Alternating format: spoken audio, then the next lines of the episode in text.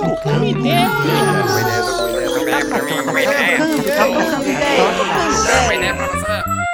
Tocando Ideias, um podcast de educação musical. Africanidades brasileiras na educação musical.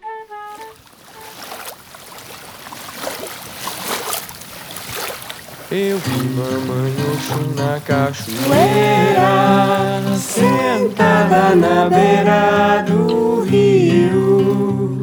Eu vi mamãe Oxum na cachoeira,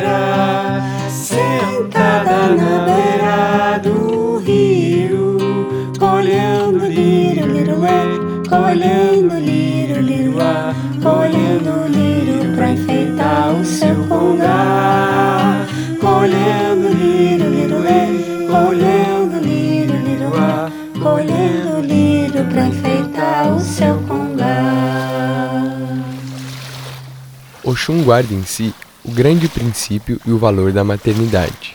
A grande protetora das crianças e da gestação, Oxum é a água, é a cachoeira, é o rio que corre suavemente, é a água que mata a nossa sede. Oxum é a vida. Que ser humano pode viver sem água? Babalorixá, antropólogo, doutor e pai, Rodney William de Oxóssi. Sejam bem-vindas à série de podcasts Tocando Ideias, conteúdo criado por integrantes da disciplina de didática do curso de licenciatura em música da Universidade do Estado de Santa Catarina, Florianópolis.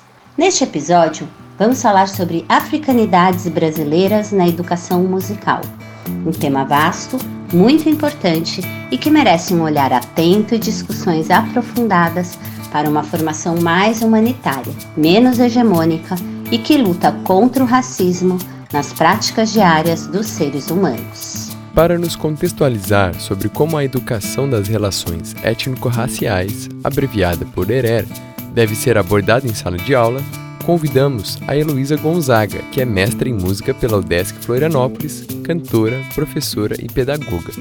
A Elo também vai nos dizer como a música em sala de aula pode contribuir na luta para combater a intolerância religiosa e também na luta antirracista.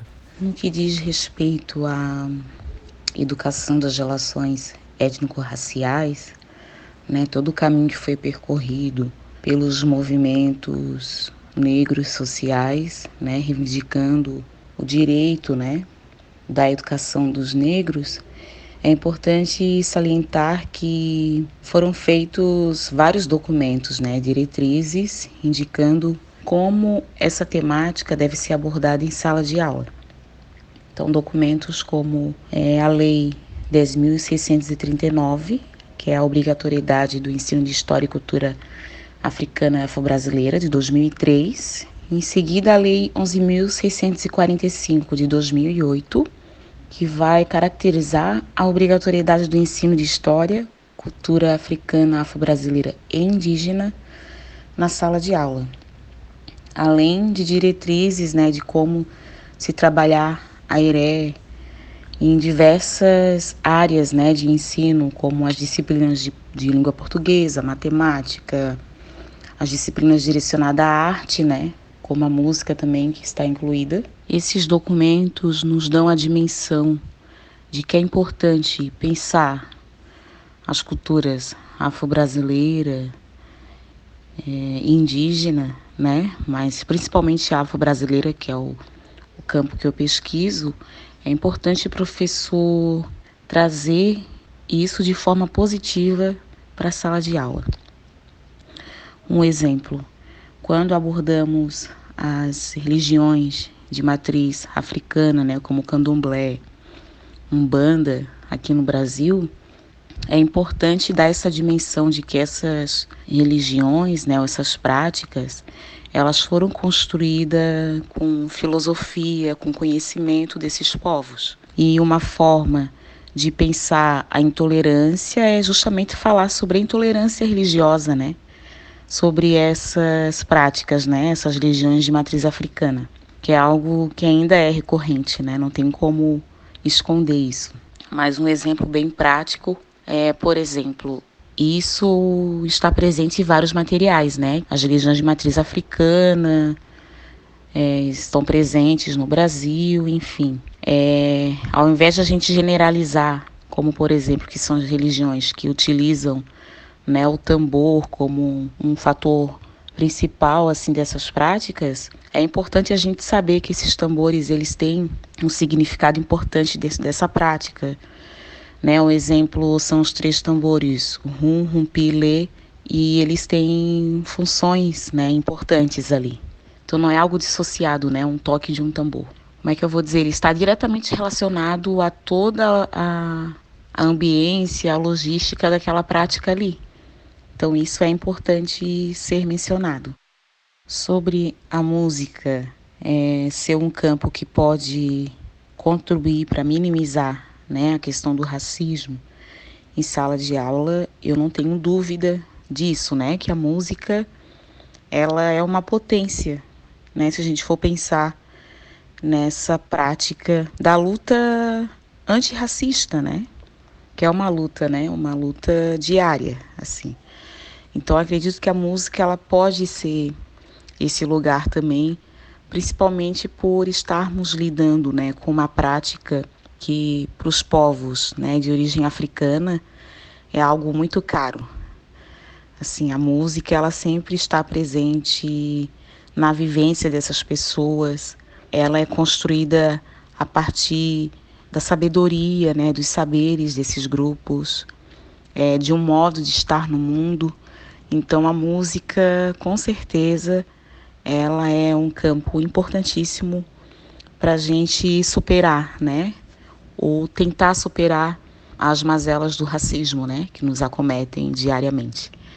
Então, a música, com certeza, é um grande campo, né? Para pensar é, o racismo e também considerar né, a luta antirracista nessa educação democrática que a gente almeja tanto, tá bom? Obrigada.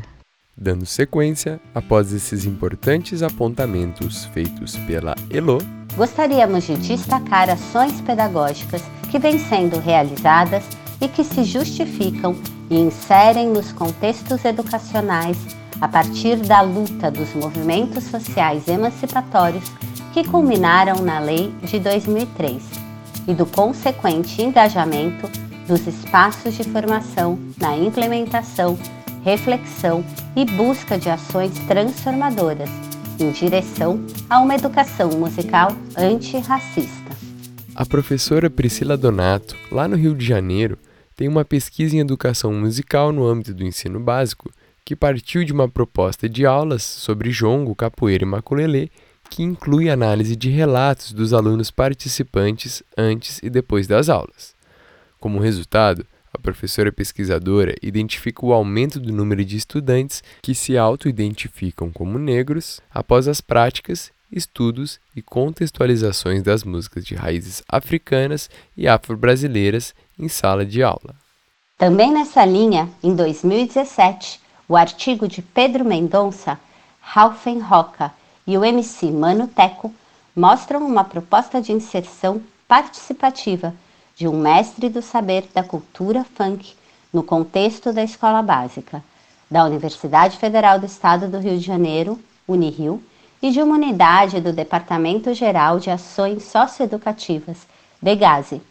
A proposta configura uma busca de convivência de diferentes epistemologias nos contextos em que se propõe e a execução prática de uma possível educação decolonial e antirracista a partir de oficinas de funk e da análise das relações socioculturais decorrente das oficinas. O Leonardo Moraes Batista, doutorando em etnomusicologia pela UFRJ, em seu artigo de 2017 intitulado Educação Musical, Relações Étnico-Raciais e Decolonidade, Tensões, Perspectivas e Interações para a Educação Básica, diz que uma pedagogia musical com tessitura decolonial está condicionada a oportunizar o acesso a uma multiplicidade de conhecimentos de músicas e suas formas de fazer para além do conhecimento que é praticado a partir do cânone europeu, processos criativos que confiam outras formas de escuta de sonoridades que fujam do esquema pitagórico que regimenta as nossas práticas e modelos ocidentalizados. Vivenciar práticas musicais que envolvam conhecimentos de transmissão oral, tradicional e cultural. Produções musicais da contemporaneidade configuradas por fenômenos plurais da cultura brasileira e latino-americana em especial.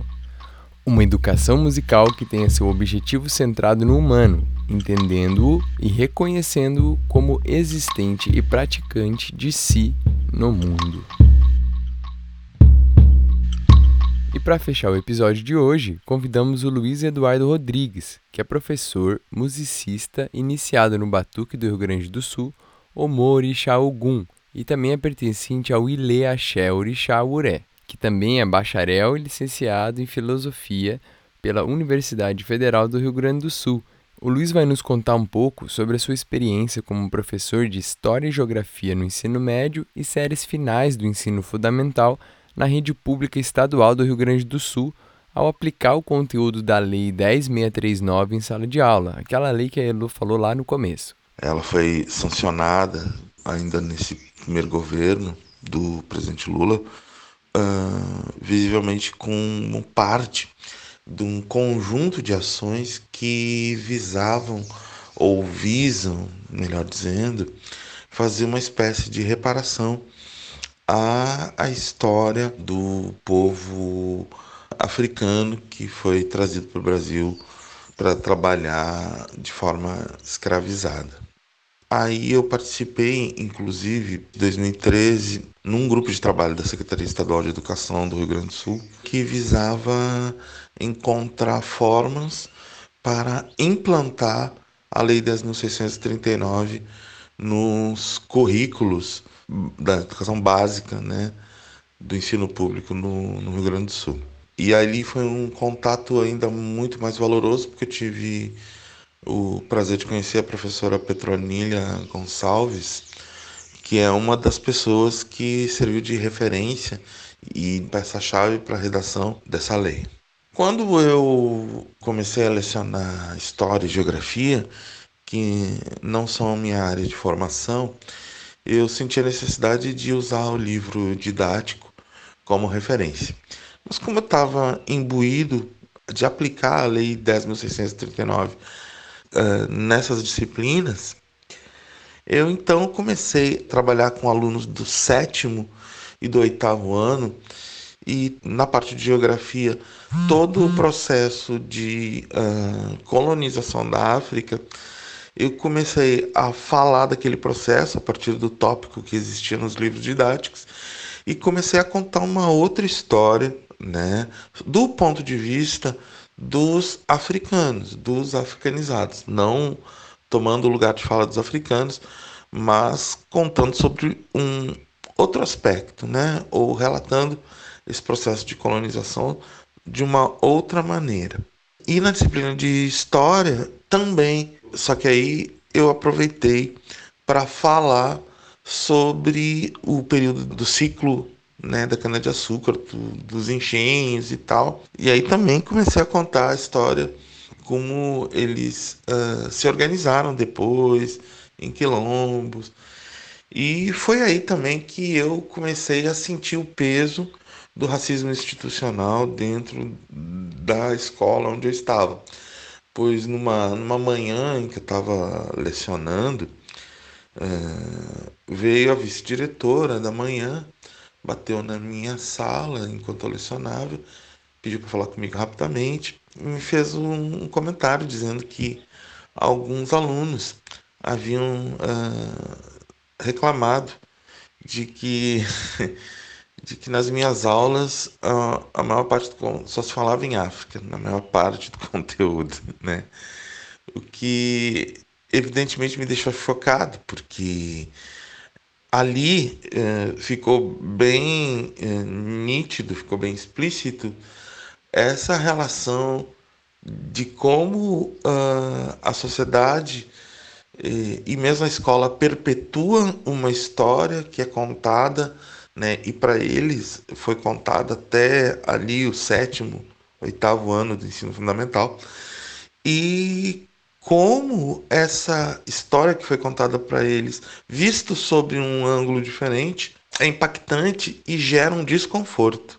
Mas isso também não me surpreende, porque, como nós sabemos, a Lei 10.639, embora muitos acreditem que seja uma referência para que a própria população negra compreenda a sua história, e sem sombra de dúvida, isso é uma das suas importantes funções, é necessário dizer essa lei ela não vem só para mostrar e contar a história para a população negra e para que ela tenha uh, valorize sua identidade e conheça melhor os seus a sua ancestralidade, mas é para que toda a sociedade, inclusive a população não negra, né, entenda como essa história foi violentamente abafada e contada sobre o viés do colonizador.